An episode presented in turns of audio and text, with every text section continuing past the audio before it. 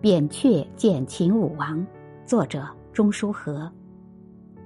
名医扁鹊去看秦武王，王谈到自己的病，扁鹊说给他治，王身边的人却七嘴八舌说，大王的病跟耳朵有关，跟眼睛也有关，不容易治，只怕治得不好，反而会影响听力和视力。说的王没了主意，只好告诉扁鹊。扁鹊一听，十分生气，对王说：“您要明白，人帮您办事，却又要这些不明白的人来说三道四。国家大事如果也这样办，秦国就会亡在您的手里。明白人就怕碰到不明白的人。扁鹊到底给秦武王施治没有？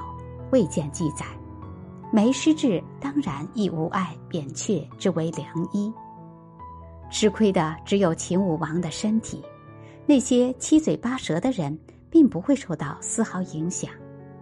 可见明白人难做，倒是不明白的人乱发议论，却毫不费力。